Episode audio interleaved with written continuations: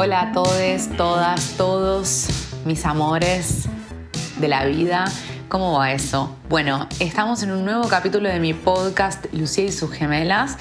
Esta vez vamos a hablar sobre las brujas. En la primera temporada hay un capítulo sobre las brujas también, en buena medida basado en el libro de Silvia Federici, Calibán y la bruja, y Brujas de Mona Jolette.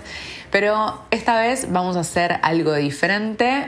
Mm, esta vez voy a charlar con Pupina Plomer, que es historiadora y que tiene una presencia muy activa en redes sociales. Y también voy a hablar con dos brujis, colegas, compañeras, amigas de la vida, Ayer Romano y Vir Quiroga, más conocidas como arroba Venus and Mars y astrofeminista.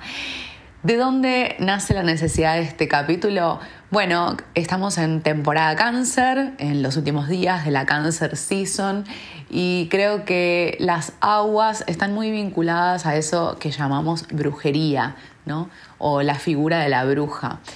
Eh, me dieron ganas de volver a hablar sobre este tema porque además estuve leyendo un libro que se llama La brujería capitalista de unos franceses que tienen unos apellidos innombrables. El libro está buenísimo y una de las cosas que dicen en ese libro fue que, eh, o es que, el capitalismo es un sistema brujo porque no nos permite ver más allá, no nos permite ver otras posibilidades, otras formas de vínculos, otra forma de producir los alimentos, de organizarnos, de estar en este mundo. En ese sentido, el capitalismo nos embruja. ¿no? Eh, y también estuve leyendo otro libro de Chris Evans, Arthur Evans, perdón, que se llama Brujería y Contracultura Gay y bueno, es un libro muy interesante que habla de cuál es el vínculo entre lo pagano y entre las prácticas sexuales disidentes. Es un libro como muy hermoso que les súper recomiendo que lean.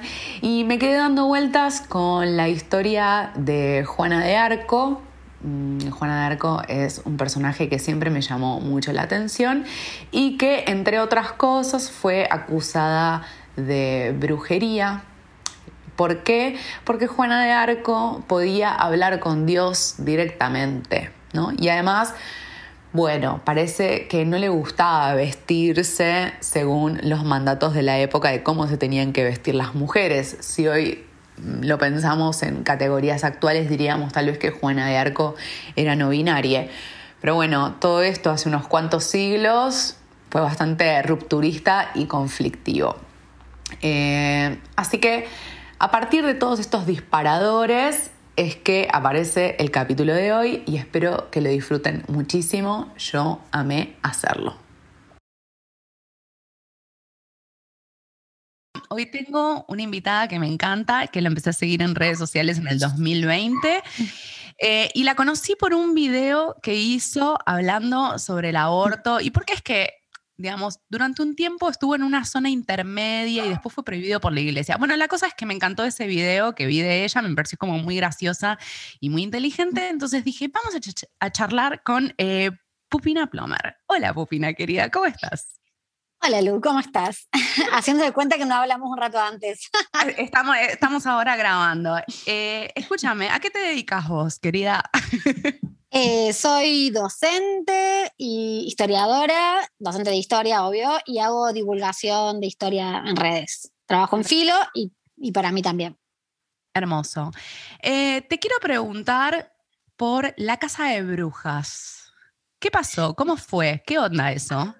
A mi juego me llamaron directamente. Es un tema que me, me parece muy interesante eh, la Casa de Brujas, como la, conocemos de episodios de Los Simpsons o de cientos de películas que hemos visto, fue, bueno, justamente una cacería, que, una guerra que se inició contra, contra las mujeres eh, en la Europa del siglo XV y XVI, eh, donde lo que se buscaba era, de alguna forma, mm, controlar a las mujeres acusándolas de brujas eh, quitándoles eh, poder, quitándoles atributos eh, de conocimientos de la medicina, con el único fin de controlar a las mujeres y tenerlas en la casa haciendo lo que la mujer tenía que hacer en la época, que era tener hijos.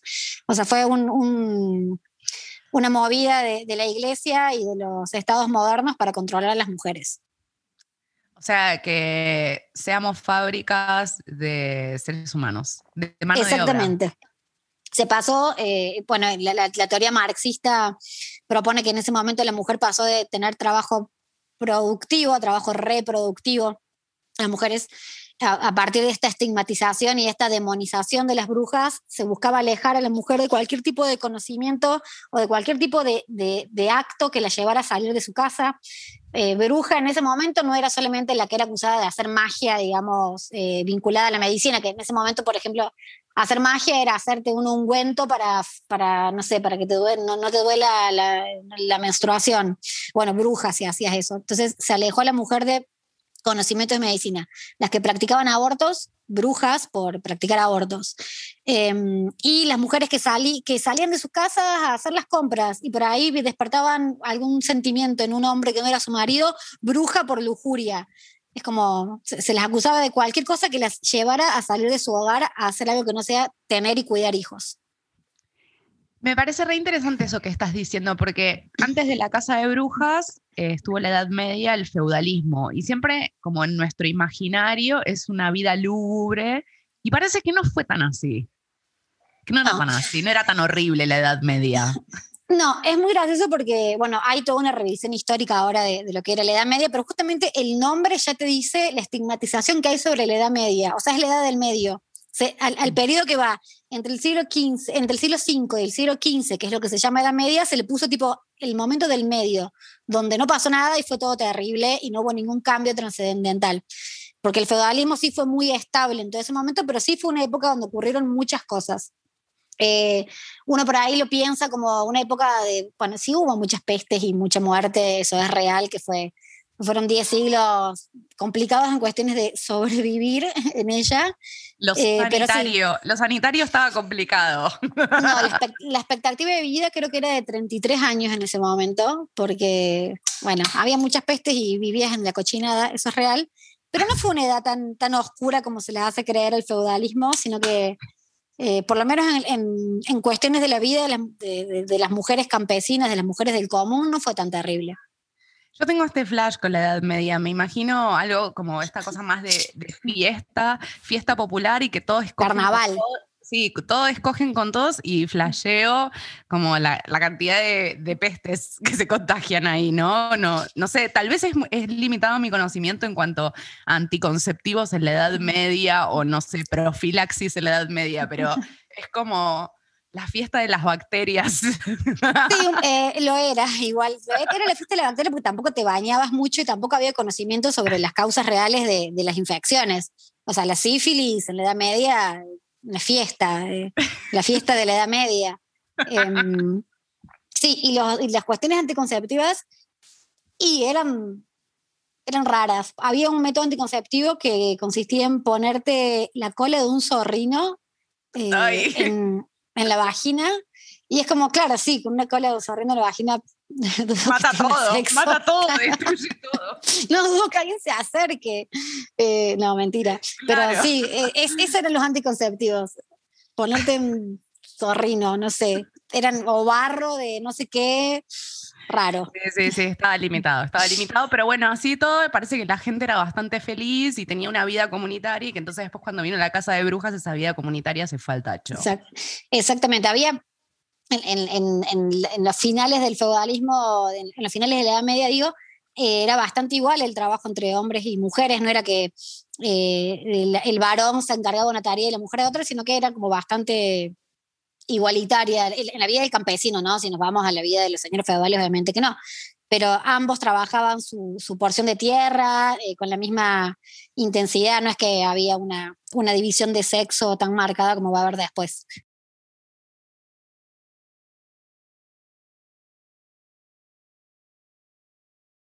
Las brujas existieron no con lo como nosotras pensamos que eran las brujas, sino que eran no sé, pseudomédicas, digamos, protomédicas. eran boticarias, eh, enfermeras, o sea, estas mujeres con, con hierbas y, pociones sí existieron, esas pociones existieron porque eran remedios, digamos, no eran pociones. Em, de hecho, el mito de las brujas volando en escobas tiene una razón de ser, y es que muchos de los, la mayoría de los conocimientos médicos de, las, de estas que llamamos hoy brujas, pero que eran, no sé, boticarias, están vinculados a la salud reproductiva. O sea, la tenían muy clara con, eh, no sé, ungüentos para calmar dolores menstruales, eh, mm. o bueno, o estos anticonceptivos que hablamos recién. Y eh, se cree, hubo una, una, lectura que muchos de esos anticonceptivos se colocaban con palos en la vagina, anticonceptivos, no, perdón, en ungüentos para calmar dolores menstruales, se colocaban con palos en la vagina y que, bueno, más, más de una se habrá pasado un poco con la, con la proporción de lo que tenía que poner y después de frotarse la vagina con el, con el palo, entró tal vez en un flash.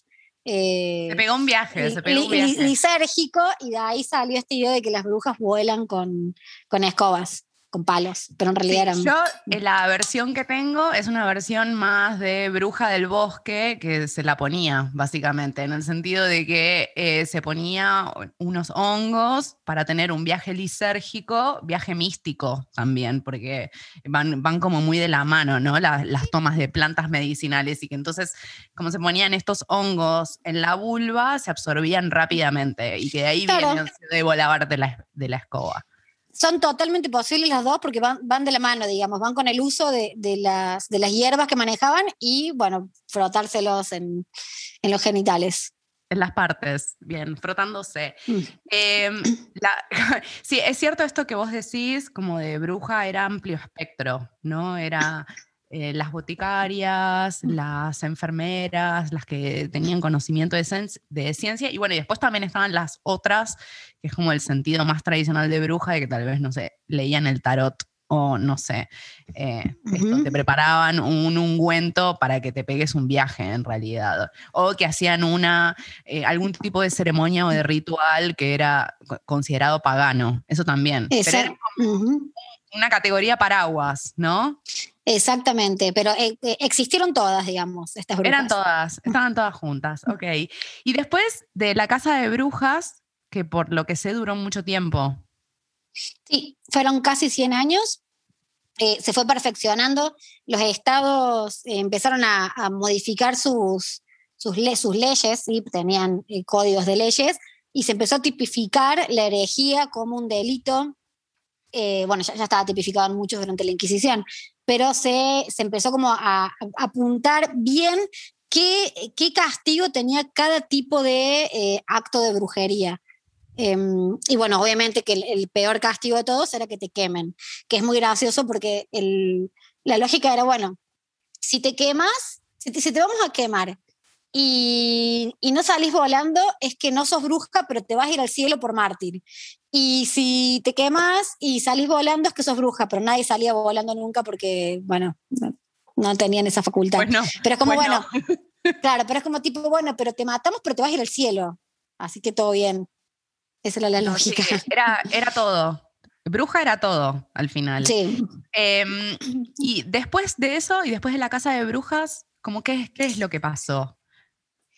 Eh, bueno, ahí, ya posterior a la casa de bruja, sí, tendríamos que ir allá a espacios diferentes porque ya tenemos lo que ocurre con mujeres en Latinoamérica, lo que ocurre en Europa, digamos, ya se empieza a diversificar un poco la cuestión porque ya acá, para el siglo XVII y XVIII, está consolidado ya el sistema eh, colonial, el dominio colonial.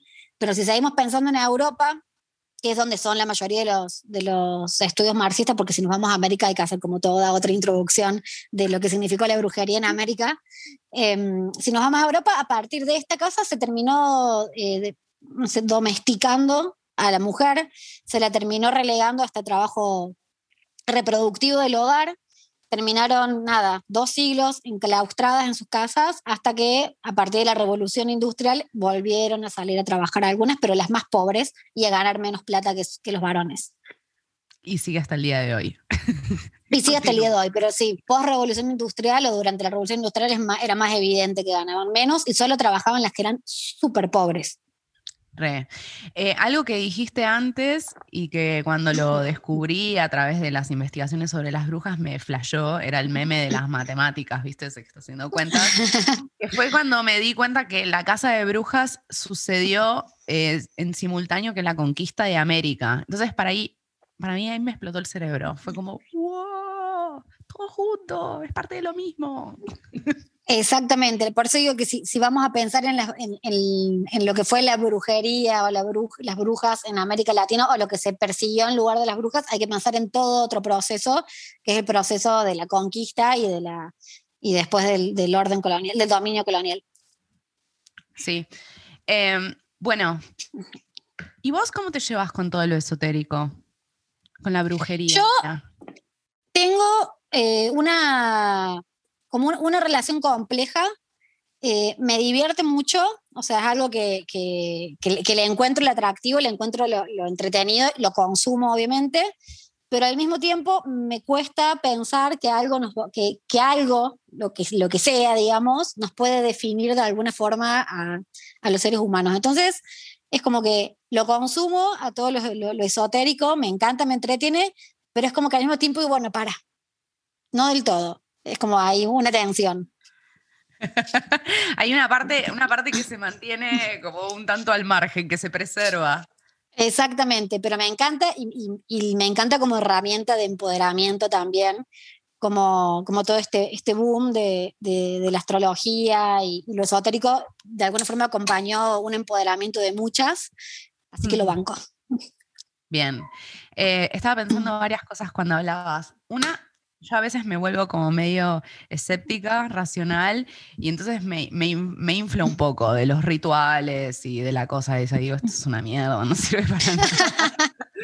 me, me, vuelvo como más así, y después eh, empiezo a pensar que, claro, que hay, hay mucho que, no, que, que tal vez no podemos medir, que no podemos cuantificar y que de hecho para las clases populares muchas veces la brujería ha significado como un empoderamiento. No sé si me cierra del todo esa palabra, pero bueno, como en esa línea, ¿no? Como algo de, sí, sí, sí. Ah, yo puedo hacer algo en esta condición de miseria o de pobreza en la que estoy, ¿no? Como no es que estoy completamente entregada. Entonces, en ese sentido, me parece interesante reivindicar la brujería, no solo como algo de chica bien. Eh, que porque tiene white people problems se prende una vela, ¿no? Como, sí, algo que, tiene otro trasfondo también. Sí, sí, me, gusta, no lo había pensado así, me parece como, como piola pensarlo de esa forma. Eh, banco. Igual, eh, antes hablábamos de la astrología, vos mencionaste la astrología, la astrología tiene como una particularidad que es que siempre fue algo de los varones. Eh, porque para, para saber de astrología tenías que saber de muchas, muchas, muchas cosas, algo que las mujeres no podían hacer. Y desde los orígenes de la, de la, astrología, digamos, que es de, acompaña, desde los orígenes de la humanidad, siempre fueron los varones los que miraban al cielo. Sí, y las mujeres lo que hacían eran estas otras cosas más de lectura de símbolos, tipo lecturas de cartas de tarot, lectura de las cartas españolas, leer la borra del café, las runas, ¿no? Como todo este, este tipo de, lenguajes o de oráculos que, que tal vez son como más interpretativos y que tienen que ver con las imágenes y con las sensaciones, ¿no? Em, así que es un poco una reivindicación que las mujeres ahora estemos copando la astrología. Y también me gusta como corriente filosófica, digamos, como corriente de pensamiento filosófico, también la rebanco. Re, para mí ese es uno de los mayores mm, aportes. Es uno de los mayores aportes. Y para vos, Pupina, ¿quiénes son como tus brujas preferidas en este amplio espectro de lo que significa ser bruja? Ah, qué difícil pregunta. hay una, hay unas así que mm. son muy power y que son como muy disidentes. Me cuesta mucho, me, cuesta mucho elegir eh, cosas favoritas en general en la vida. ¿Cómo es tu carta, Pupina? Eh, ¿Cómo es? Ay, no me la. Era cáncer, Ari, Aries, yo, cáncer y. la luna en cáncer, ¿no? Sí. eh, Sí, no, tengo, no tengo nada favorito, pero. Vos no me sé, bruja. Que dicho era ascendente en Libra. Me acuerdo que. No me acuerdo. Em, pero no sé, brujas favoritas. Juana de Arco me simpatiza mucho.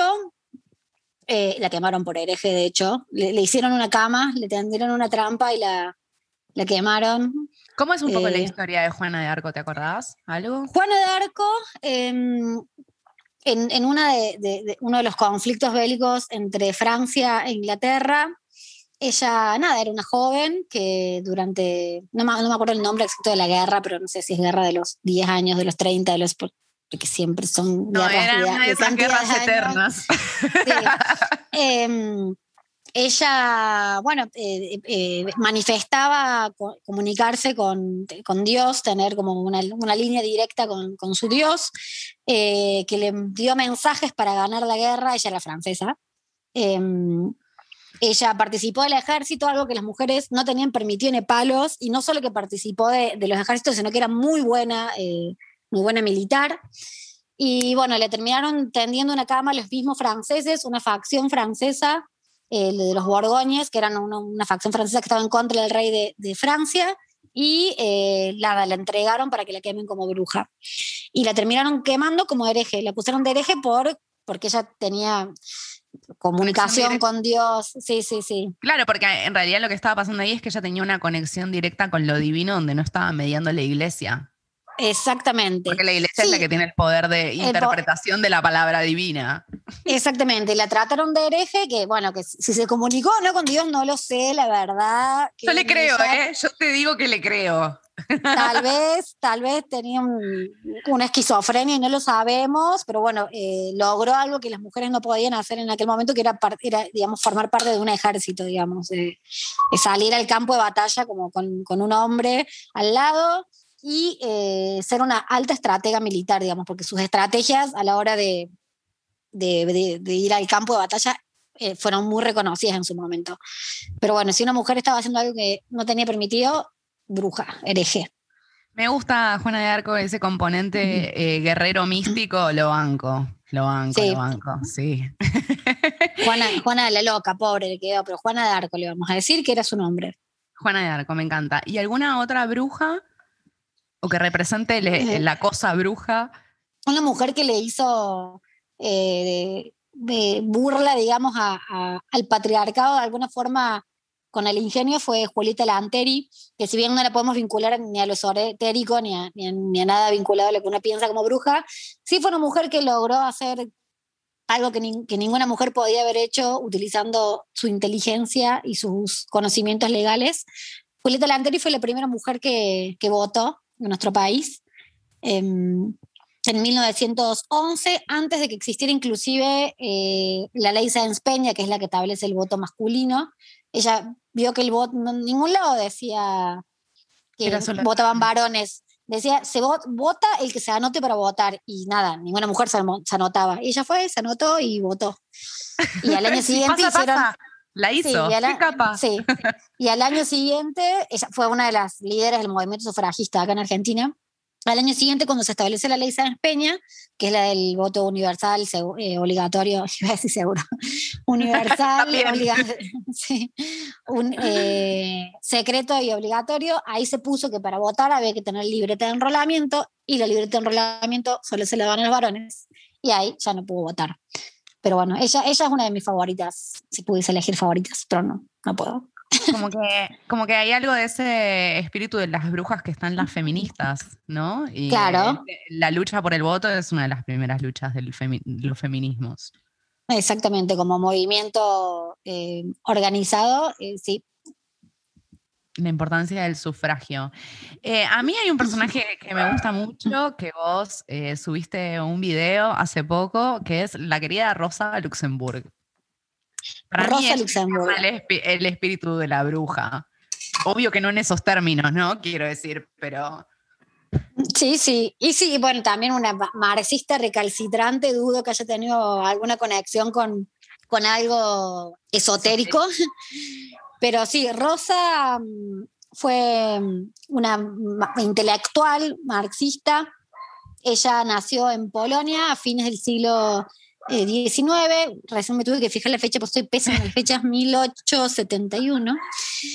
Em, Y eh, como, bueno, una, una intelectual, una, una, mujer que se, se preocupó mucho por, eh, por, por, la lucha por la igualdad, se terminó yendo a Berlín a vivir, o sea, por más que nació en Polonia, su lucha siempre estuvo en Berlín, porque ella estaba convencida que la revolución marxista iba a ocurrir en Berlín, le pifió porque pasó en Rusia al final, pero bueno, tuvo ahí unos, unos vínculos con la revolución rusa y con, y con todo lo que ocurrió en Rusia, pero ella vivió en Berlín.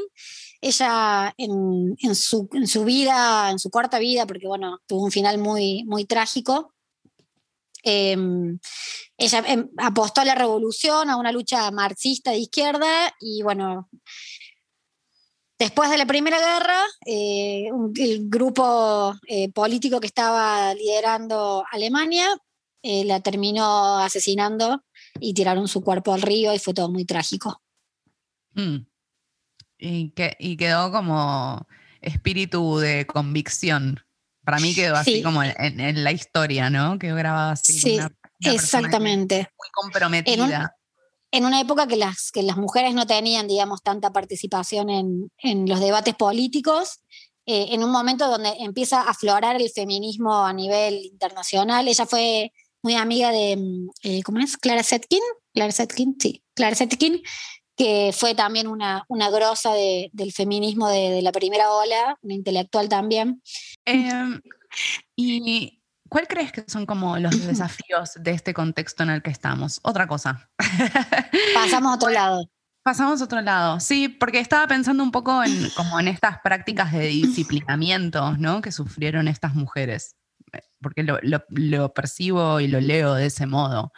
Uh -huh. y, eh, y, las pensaba como íconos del feminismo y pensaba que en este momento estamos en otra ola feminista. Eh, en, en, ese sentido iba la pregunta. O sea, era descolgada, pero no tanto. Había una... Y yo creo que el, el, desafío que tenemos hoy es pensar el, a los feminismos, porque no hay un solo feminismo, sino que son muchos, de manera interseccional.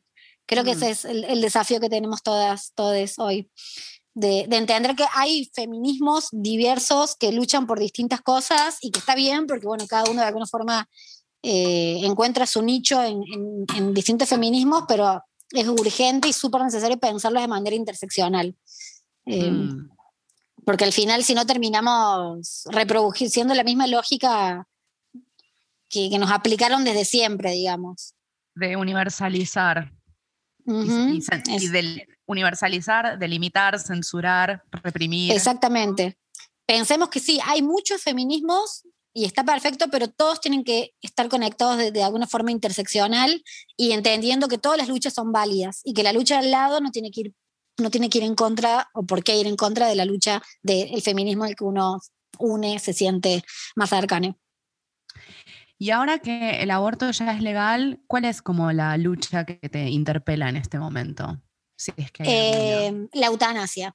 Me, la muerte digna y la, la, eutanasia. Es, creo que es la próxima lucha que tenemos que, que llevar adelante. Sí, Sí, sí, sí, sí, entiendo perfecto. Eh, a mí lo que más me atraviesa en este momento es toda la, la cuestión ecológica, eh, de la producción de del alimento, quiénes lo producen, en qué condiciones, en qué contextos, eh, bueno, patentes agroquímicos, etcétera. Eh, Hay, creo que la semana pasada salió la ley de educación ambiental. Hay como sí. un avance, un avance bastante piola en las cuestiones ambientales. Yo eh, las rebanco y todo, pero bueno, yo me, hoy me siento más cercana a militar la lucha del, de la eutanasia acá en nuestro país. Okay. Igual bueno. banco la otra, ¿no? Banco la. Obvio, sí, la bancamos. sí, la bancamos, obvio. Bueno, eh, muchísimas gracias por esta conversación. Eh, nada, nos estamos viendo. ¿Cómo te encuentran en redes sociales? Eh, Pupina Plomer, así, como un nombre muy gracioso, pero así me dicen. Ok, ¿es un, eh, como un apodo de la infancia, ponele? Sí, no. Pupi es mi apodo de la infancia. Ay, y me bueno, Pupina... Sí, pero me llamo Florencia. Mi, mi, mi nombre legal es Florencia. Mi nombre legal, ok. Bueno, gracias sí. Florencia. gracias a vos, Lu. Eh, qué, qué, honor haber estado invitada. Qué bueno. El día bueno. de hoy. Lo disfruté mucho. Eh, me parece que es como fundamental que tengamos mujeres contando la historia. Porque conocemos los relatos que ganaron, ¿no? Es un poco uh -huh. eso. Y los varones, los relatos de varones. Los relatos de varones, aplica todo. bueno, gracias. Muchas gracias, muy feliz.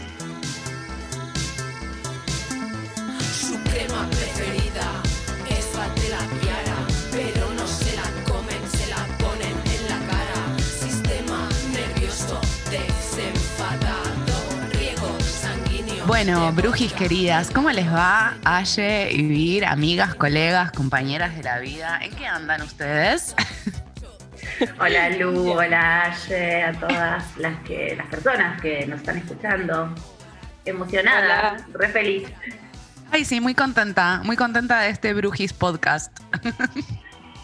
Re, un placer, gracias por la invitación. Gracias, chicas. Eh, bueno, yo quiero hablar con ustedes de qué significa ser bruja. ¿no? Porque hay como toda una definición teórica y hay un recorrido histórico de la categoría de bruja, pero para ustedes, que son astrólogas, que son tarotistas, ¿qué se dicen brujis? ¿Qué significa eso? Bueno, eh, si les parece, arranco yo. Metele, metele. Dale. Manifestate, Ariana, dale. Em, para mí es un concepto que, además de todo, me costó tomarlo como propio. Al mm. día de hoy, viste, te lo dicen y es como. Eh, a veces dudo, digo, no sé. Em, quizás porque veo a otras personas, las veo a ustedes, por ejemplo, o que yo la tengo muy de cerca, el caso de mi mamá, que es vidente natural y todo, y me cuesta reconocerme ahí, ¿no? Porque siento que me falta un montón. Pero para mí, bruja es eh, ser todo lo que no nos permitieron, básicamente, mm. ¿no? Ser por sí mismas y confiar, confiar en lo propio. Más que nada, confiar en la voz interna. Para mí es eso. Sí, estoy, estoy re de acuerdo. Y, y algo que me pasa un poco es que eh, durante un tiempo largo también tenía como rechazo de decirme bruja porque sentía que se armaba toda una idea de ser especial, ¿no? Como tener un poder especial y ser diferente al resto, como una cosa eh, medio ego también del ser bruja, ¿no? Un narciso del ser bruja que no me terminaba de cerrar y que me fastidiaba bastante pero desde que llegaron como las teorías más eh, feministas, marxistas, más Silvia Federici, como que empezó a cambiar y lo empezó a sentir como una reivindicación identitaria. Para mí tiene que ver con eso. ¿Vos, Vir, cómo lo Para mí ser bruja es, eh, yo como lo siento, como ser una militante del matriarcado. Hmm, re. Para mí es... Cáncer. la vida, la vida del ascendente cáncer. Literal, pero me estoy haciendo cargo hace poco, ¿eh? de verdad, que estoy como muy en, un descubrimiento de lo canceriano, redescubrimiento de lo canceriano, totalmente alejado de lo materno que aprendí cuando me formé al principio. Eh, creo que hay algo de lo que decía Aye, ¿no? De tomar lo propio, de ser libre, pero yo le sumaría mucho la palabra combativa porque en ningún, ninguna forma llamarte bruja o reconocerte como tal es liviano y, fácil de llevar. Eh, y esto no es porque lo viva como un peso, qué sé yo, pero hay como un montón de cosas, desde la estigmatización hasta la hiperidealización, ¿no? De la gente que todo el tiempo te dice un montón de cosas que son hermosas, pero que yo no sé cómo lo reciben ustedes. Para mí también es, es un peso toda esta expectativa, todo lo que se espera de la figura de la bruja, sobre todo cuando tenés un nombre en redes sociales o algo de eso, y hay un, montón de miradas depositadas en una. de en el fondo hay una persona como todas, y yo siempre intento como marcar mucho eso, de bájenme de donde sea, a todas, porque no sé cómo lo mm. llevan, pero para mí no es liviano eso. Sí, sí, sí hay mucho de esa idealización. Eh, la gente no te está viendo, pero Vir está con una capucha negra ahora. con, un con, un buzo gigante y una capucha negra y con sus uñas divinas, eh, tan bruja 2021 que duele, boluda. fue sin querer, el buzo negro es tipo un regalo. No, y las no fue sin querer. Bueno, no, no, bueno, habrá sido una sincronía. Y ya, este, encima siempre tengo las uñas rojas, tipo, esta vez es como una excepción tener las negras. Me encanta, amo. Eh, un poco retomando lo que dice Aye y lo que dijiste vos recién, Vir, em, me parece que está re bueno resignificar lo canceriano y lo lunar, ¿no? Porque siempre lo asociamos a lo materno y sobre todo materno de cuidado de niñes, de seres humanos, ¿no? Entonces me, parece que, necesitamos eh, resignificar lo canceriano y para mí resignificarlo desde lo bruji, eh, del lado esotérico, pero también de generar comunidad me parece que es como súper necesario, ¿no? Es como una lectura de cáncer y de lo lunar más actual, más moderna, después de haber sido atravesadas por los feminismos. Creo que tiene que ver un poco con eso. Sí, totalmente. Hace poco leía un libro, eh, el, hace como dos años se me dio por estudiar mucho la historia de, de la Casa de Brujas, porque quería contarla, Em, y me, había comprado en esa tanda de libros un libro muy viejo de 1958, pero muy viejo literal, hojas amarillas, despegadas, o sea, toda esa cosa que para nosotros es una libro viejo. que se llama eh, El libro de las brujas eh, de José María Tavera. Em, es un libro que tiene como muchas cosas cuestionables porque para empezar está escrito por un varón, ¿no? Pero hay un capítulo, chicas, que después les voy a mandar fotos, se llama La brujería anárquica y la, amplitud de los límites. Y acá traía un concepto súper interesante que decía que había una sabiduría en el aquelarre que era circular y que no había como cuestiones jerárquicas, ¿no? que todos los, saberes de las brujas valían lo mismo. Yo cuando vi eso dije, wow, hay cosas de las que no, no tomamos conciencia, porque siempre también algo de debilitar lo femenino y el poder de las mujeres tuvo que ver con el enfrentamiento y la competencia, ¿no? Que la sociedad estimulaba. Y hoy estamos, no sé, desde nosotras, por lo menos yo tengo esa vivencia hermosa de compartir en red y, siento que el poder se amplifica, ¿no? Que toda la fuerza que tenemos con nuestros mensajes, con, con lo que sea que queramos comunicar, tiene otra potencia. Como que hay algo de lo bruji eh, que está vinculado al matriarcado o a las sociedades matrilineales, ¿no? Que según cuentan los historiadores tenía que ver con esta cosa más circular y comunitaria y no tanto jerárquica. Totalmente.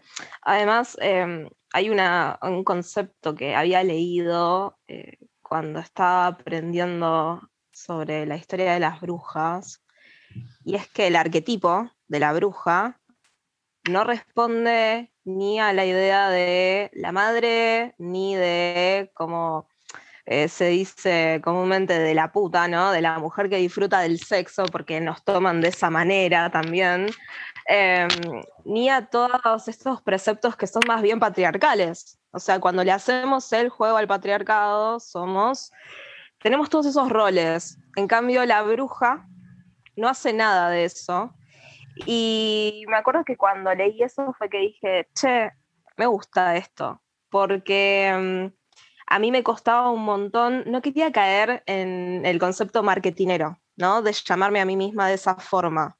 Que es por la misma razón que me costó asumirme como astróloga. Mm. Em, que es, bueno, hacer algo que siempre estuvo relegado a las feminidades. Y después dije, ¿pero por qué? O sea, ¿no, sería también contraproducente ah, seguir ese precepto? Y ahí es donde empecé a asumirlo más como, como algo em, propio y te hace sentir parte de una comunidad de formas que no suceden en otros casos. Mm.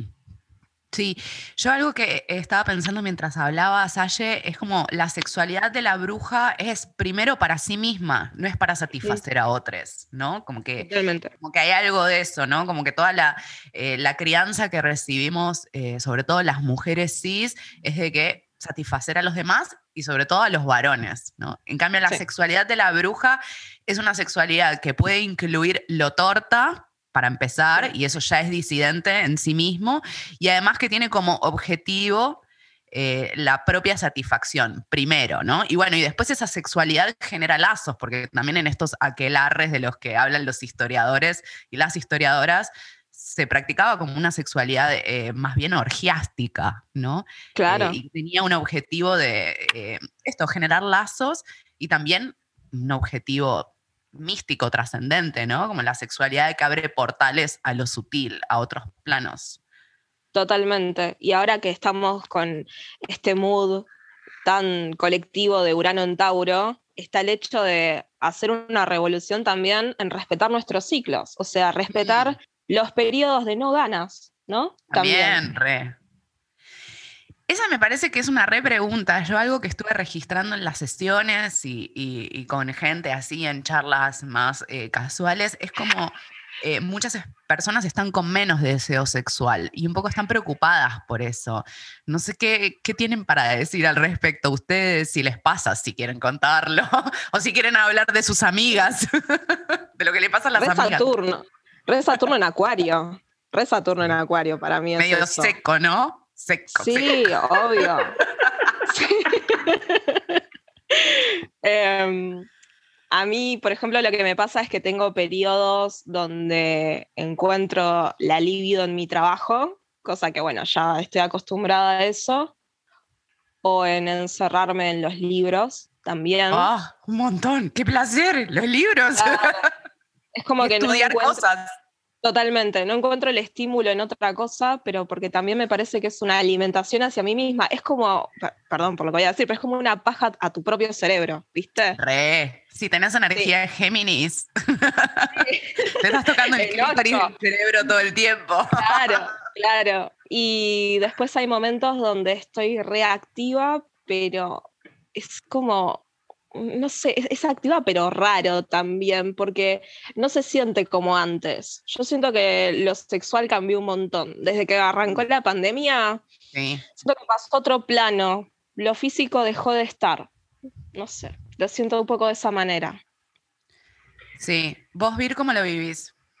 Comparto un poco, em, me parece que hubo un reordenamiento de las prioridades Creo que también eh, hay algo de una sociedad y una cultura que nos invita todo el tiempo a la sexualización de absolutamente todo, ¿no? Y como que era un estímulo permanente. Y, retomando lo que decía Aye antes, quizá también hemos un poco conquistado el permiso de, no tener ganas eh, en muchas cosas. Yo comparto mucho con ustedes esto de, encontrar mucho placer y mucho disfrute en, en estudiar, en aprender, soy Venus en Pisces aparte, entonces es como que hacer todo lo que tenga que ver con misticismo, brujería, lenguajes simbólicos, a mí me apasiona, yo me podría pasar la vida ahí, pero hablando literalmente del cuerpo, creo que también ha bajado un poco al estar mucho tiempo en casa y un montón de cosas y con otras preocupaciones, creo que baja ese estímulo, ¿no? Como esa cosa de, lo visual, de, no sé, de lo que veíamos y teníamos todo el tiempo al alcance de la mano, que hoy está como, bueno, lo veo y pongo el ojo en otro lado. Eh, y además también eh, la sexualidad que teníamos muy incentivada, primero era una sexualidad muy varón-mujer, ¿no? Y muy pija, concha, penetración, ¿no? Entonces, me parece que ahora estamos como redescubriendo otras formas de la sexualidad y otras formas de encontrar placer, que eso es absolutamente venusino, ¿no? Como qué cosas me dan placer. Eh, hay una parte de, de, lo venusino que no vamos a decir que es bruji, pero que sí puede encontrar mucho placer en otras cosas que no necesariamente tienen que ver con la penetración, ¿no? Sí, eh, totalmente. Por otro lado, yo tengo este flash, eh, que es un flash re eh, ciencia política, ciencia política esotérico. Los cientistas sociales están retorciendo ahora. que para mí Sí, sí, están muriendo, están muriendo. Que para mí eh, hay algo de, esto, de la depresión económica, de la recesión, que si lo traducimos a los cuerpos y a la sexualidad, está absolutamente vinculado, ¿no? Entonces, de repente, como esta baja en la actividad que estamos viviendo, también se traduce en una baja en la sexualidad. Esa es mi teoría, mi hipótesis. Sí, para mí sí. Pero aparte, con esto de, en principio somos, somos personas que, también tenemos hiperestimulada la mente, ¿no? Y que todo el tiempo estamos pensando cosas. Y cuando uno tiene tantas cosas en la cabeza, sobre todo, creo que fue un periodo de muchísima desorientación todo lo que pasó en este tiempo. Del, primero del miedo por el desconocimiento, porque no sabíamos qué estábamos viviendo. Siento que no hay forma de que las prioridades sigan siendo las mismas. No sé, para mí no, no, no hay manera. Sí, yo estoy re de acuerdo con eso eh, y siento que cambiaron muchas cosas. Es verdad que eh, hay un intento de ciertos sectores de la sociedad porque todo sigue exactamente igual, ¿no? Los niveles de consumo, los niveles de producción, la forma de vincularnos. Pero siento también que hay una suerte de masa crítica que está queriendo vivir de otro modo, ¿no? Esa es mi lectura un poco. es un poco difícil también, ¿no? Perdón. La transición es difícil. Estamos justamente entre dos cosas. Yo lo siento eso muy parte de mi generación, porque los que nacimos en los 90 crecimos en una infancia donde no había internet así como al alcance de la mano y sabemos exactamente lo que es estar desconectados por completo. Y ahora pasa todo lo contrario y también somos parte de ese mundo. Entonces, acá de vuelta, somos toda una generación que está en un periodo de transición, en un mundo que ya no es el mismo y que yo no le encuentro sentido a tener ganas de que todo siga como era antes, porque hay como una especie de bajada de data o de que se activaron muchas situaciones internas donde no es posible volver para atrás. Entonces, ¿por qué no mejor mirar para adelante? Es una reflexión ¿no? que me hago todo el tiempo. A mí misma también. Sí, una parte nuestra tiene mucho miedo eh, y, quiere volver a ese pasado, ¿no? Pero no éramos, yo no creo que éramos tan felices en ese momento. Yo siento, por ejemplo, que corría un montón, que hacía 150.000 actividades, que tenía mega metido el chip de ser workaholic, del amor romántico hasta la última célula de mi cuerpo y sufrir por amor romántico. Eh, y que ahora no te voy a decir, ah, ya me liberé de eso, como ya estoy más allá de eso, pero sí que está en otro lugar. Sí. Ayer leí un tuit que decía, eh, si tuvieras que volver a una edad, ¿a cuál volverías? Y un montón de comentarios alrededor de los 25, ¿no? Sí, yo sinceramente pensando en esa edad. No volvería, no volvería a ninguna edad. Me quedaría en la que estoy. Y acá también hago como un, algo que les digo siempre a, mis alumnos. Yo antes leía a las mujeres que decían, no, tengo 40, estoy en la mejor de edad, no sé qué.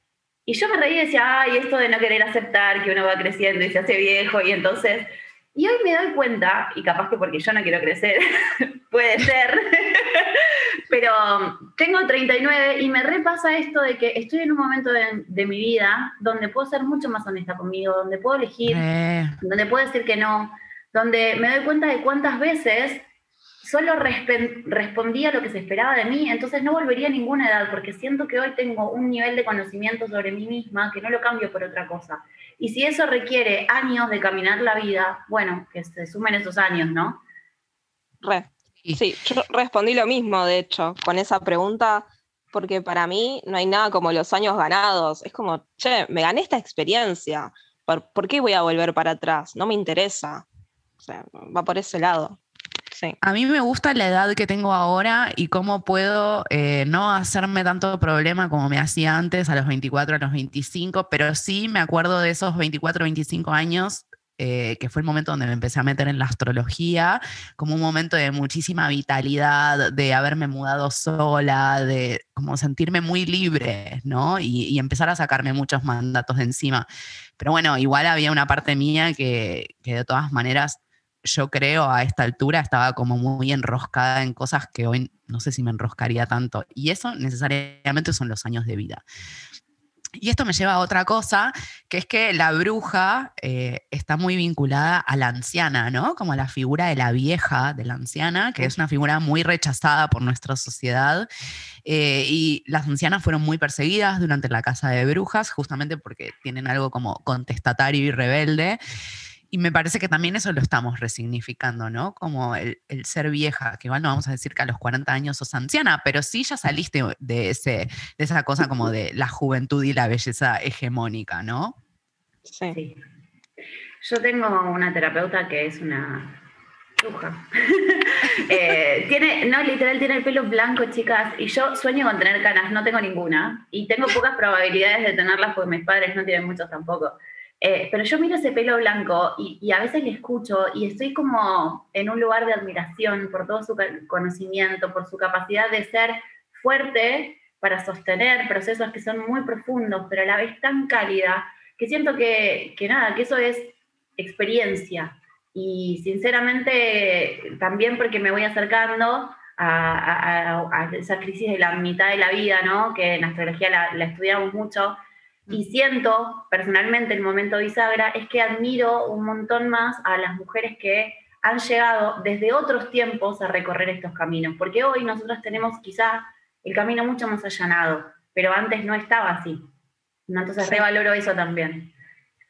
También está esto de la gerontofobia patriarcal, como le digo yo, que eh, dejamos de ser productivas porque ya no podemos tener hijos a cierta edad, entonces eh, la sociedad nos toma para ese lado, ¿no? Dejamos de, ser útiles.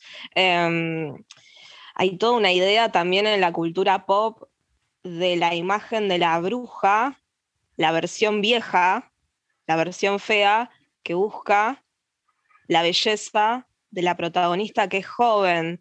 Entonces, no es algo mínimo, es algo con lo que nos criaron. El miedo a la vejez.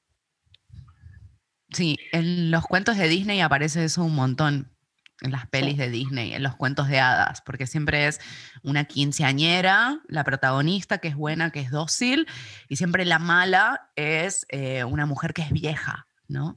Eh, entonces, claro, aparece esa, esa disputa relatada en cuentos, en pelis, y en realidad lo que está haciendo es representar una problemática social, ¿no? Pero bueno, como eso forma parte de nuestro imaginario colectivo, mm, también en algún punto lo seguimos reproduciendo, ¿no? Y es como, no, no quiero ser vieja. ¿Por qué no? A mí algo de lo que dijo ayer me tocó una fibra como muy sensible, que es lo que el patriarcado espera de nuestra productividad, ¿verdad? Y sobre todo, mm. yo acá soy, soy la única madre y a mí me ha tocado ser madre a los 29 años y después pasar muchos años de muchas angustias porque no me daban trabajo por ser madre, ¿no? Mm. Entonces hay algo de, en definitiva, también ser productiva, también te hace improductiva para el, para el propio sistema y, no te dan la posibilidad y es muy fuerte, pero entonces, ¿qué quieren de nosotras? ¿no? Como somos madres y no nos dan la posibilidad, pero no somos madres y como que no sos madre me resulta, es algo que personalmente... Que estés en tu casa, que estés en tu casa, trabajando gratis. Claro, sí, tenés razón. Silvia Federici, perdóname porque no se me vino esa idea.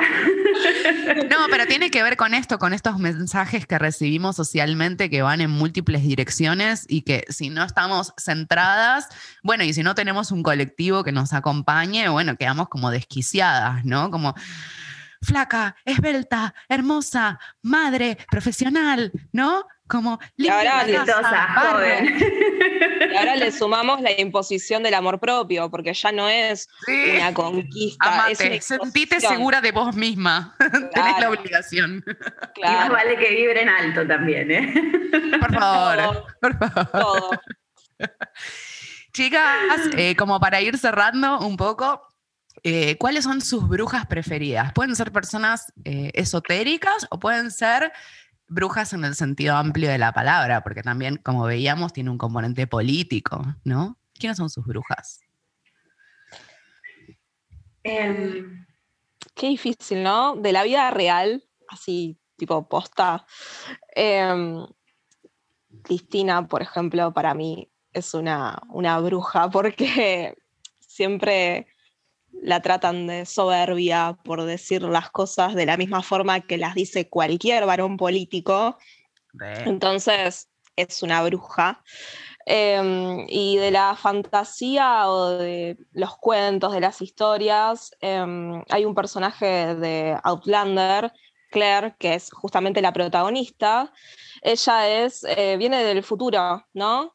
Y justamente la acusan de bruja cuando en realidad es curandera, entonces, por todo lo que sabía, casi termina siendo quemada. Em, y es muy contestataria, la amo, la siento muy ariana también.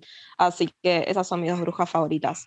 Sí, eso es como saber es poder, ¿no? Eh, en esta persecución de brujas en el siglo XV también perseguían a las que sabían de medicina, ¿no? O sabían de hierbas, porque conoces tu cuerpo, sabes cómo funciona, entonces estás en algún punto emancipada. Claro. Lo primero que quiero decir es, Ayelen, te amo. Ese ejemplo de que pusiste me lleva al corazón. Eh, más allá de eso, yo a mí me cuesta mucho como ponerle nombre, em, porque siento que hay muchas personas que han sido brujas y que me inspiran y que son brujas, ¿no? tiene mucho que ver con esta figura del militante o la militante, de, esas mm. personas que, se abrazan a una causa y la llevan adelante. Así que para mí creo que cualquier persona que sea propia, que se apropie de, una causa de justicia, lo que sea, y por su colectivo o por la sociedad luche por eso, es bruja. y admiro y sigo o intento seguir ese camino. Bien, muy bueno. Eh, a mí me encanta que la conocí hace poco tiempo a Moira Millán, que es del movimiento de mujeres indígenas por el buen vivir. Tienen mm. que conocer a esa mujer, por Dios. Aparte, hay algo que amo, que no es de ella, es de su comunidad, eh, que se llama Wei Chafe, que significa guerrera. Y ella habla todo el tiempo de la necesidad de eh, conectar con la dimensión espiritual de la naturaleza, ella habla de la eh, femenización cosmogónica, creo que lo llaman estos términos, ¿no? Como eh, recuperar el sentido de lo femenino en eh, la visión que tenemos de la naturaleza, porque la visión que tenemos como cultura está basada en una idea de que son cosas, ¿no? que lo que nos, rodea son objetos. Y, para ella y para su cultura, la naturaleza es una entidad que está viva. ¿no? Así que me parece que es una re bruja ella síganla. tipo acá del club de fans de Moira. la sigo, la sigo. Em, hay una, hace unos años participé de, ahí esto es muy político, perdón, participé de, la campaña em, por la libertad de Milagros Salas. Hay un libro con muchas fotos. Em, y, ahí conocí, bueno, conocí a Moira, conocí bastante del movimiento de las mujeres indígenas. Tienen una potencia tienen una, fuerza, que yo desconocía. Una fuerza tienen, es hermoso. Eh, y de las esotéricas tengo mi prefe que es Alice Bailey, que es esta astróloga ah. que canalizadora, eh, muy como que le dio otro vuelo a la astrología, ¿no? La astrología siempre fue algo de varones y ella trajo esto de los regentes esotéricos, bueno, del trabajo con los centros energéticos del cuerpo. Es una rebruji y eh, creo que tiene bastante energía de cáncer, si mal no recuerdo, en su carta natal. Porque lo canceriano no solo es cuidar niñas y hacer la sopa, también tiene este otro componente más sutil. Menos mal que descubrí el otro porque con hacer la sopa estoy frita. Es una parte, está bien poder hacerse la sopita igual, obvio. Necesitamos hacernos la sopita en las noches de invierno, pero no es lo único de cáncer. Yo de vuelta sigo con, no poder poner nombres, me cuesta mucho, siempre me ha costado. Eh, y, las personas que por ahí, que no tienen nada que ver con lo esotérico, por eso no las menciono, como que las tengo así en un lugar de admiración, las tuve que observar muchos años. Es como que no te puedo regalar eso, no me sale regalar mi admiración, pero creo que admiro mucho esta nueva generación eh, que está como de astrólogas, de tarotistas, de mujeres. Nosotras. Nosotras, sí, que estamos como tratando contra muchas miradas, incluso instaladas, de resignificar desde la palabra bruja hasta el lenguaje binario de la astrología, del tarot y de todas estas herramientas. Así que me parece que estamos en una generación hermosa y por lo menos amo ser parte. es hermoso eso. Bueno, amigas, compañeras, eh, muchas gracias por vuestra presencia. Eh, eso, gracias. Gracias. No, por favor, gracias. Las quiero. las amo. Ustedes van a empezar un programa de radio, ¿no? Pronto, pronto. ¿Cuándo empiezan? El martes 13 de julio. Ok. Martes 13. Martes 13 empieza programa de brujas. Eh, ¿Y de qué se va a tratar el programa de radio? La idea es. Las dos somos arianas, perdón por primerear siempre. dale, dale, dale, No, no, no, no, Vir, decilo vos, contalo vos. bueno, No, eh, a mí la propuesta, la verdad es que es una idea original de Aye y es un honor la invitación pero la idea ahí es justamente traer todo esto que nos interesa y que un poco charlamos acá. Es eh, lo esotérico, es la política, es el feminismo, es la cultura, ella sabe mucho de música, así que, creo que vamos a hablar de River también. Eh, pero bueno, es como un mix de, creo que es una charla de amigas también, ese programa que me gustaría escuchar, por lo menos eso es lo que le decía hace cuando lo armábamos, siento que es el programa que yo querría escuchar. Re, re. Eh, ¿Y por dónde las pueden escuchar? Vamos a estar en Radio Colmena. Em, se puede escuchar online o va a estar la aplicación también. Así o sea que las pueden escuchar desde cualquier lugar del mundo. Sí, sí, totalmente. Hermoso, me encanta. Bueno, bendiciones a ese nuevo proyecto que están haciendo. Amo, amo, amo. Qué lindo, qué lindo. Bueno, gracias. Gracias por haber llegado hasta acá. Mi nombre es Lu Gaitán, me encontrás en redes sociales en Instagram, más precisamente como lu.gaitán, en Twitter como arroba astrolugaitán y mi página web es lugaitan.com.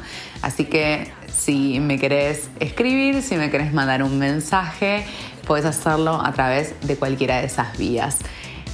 Un abrazo muy grande.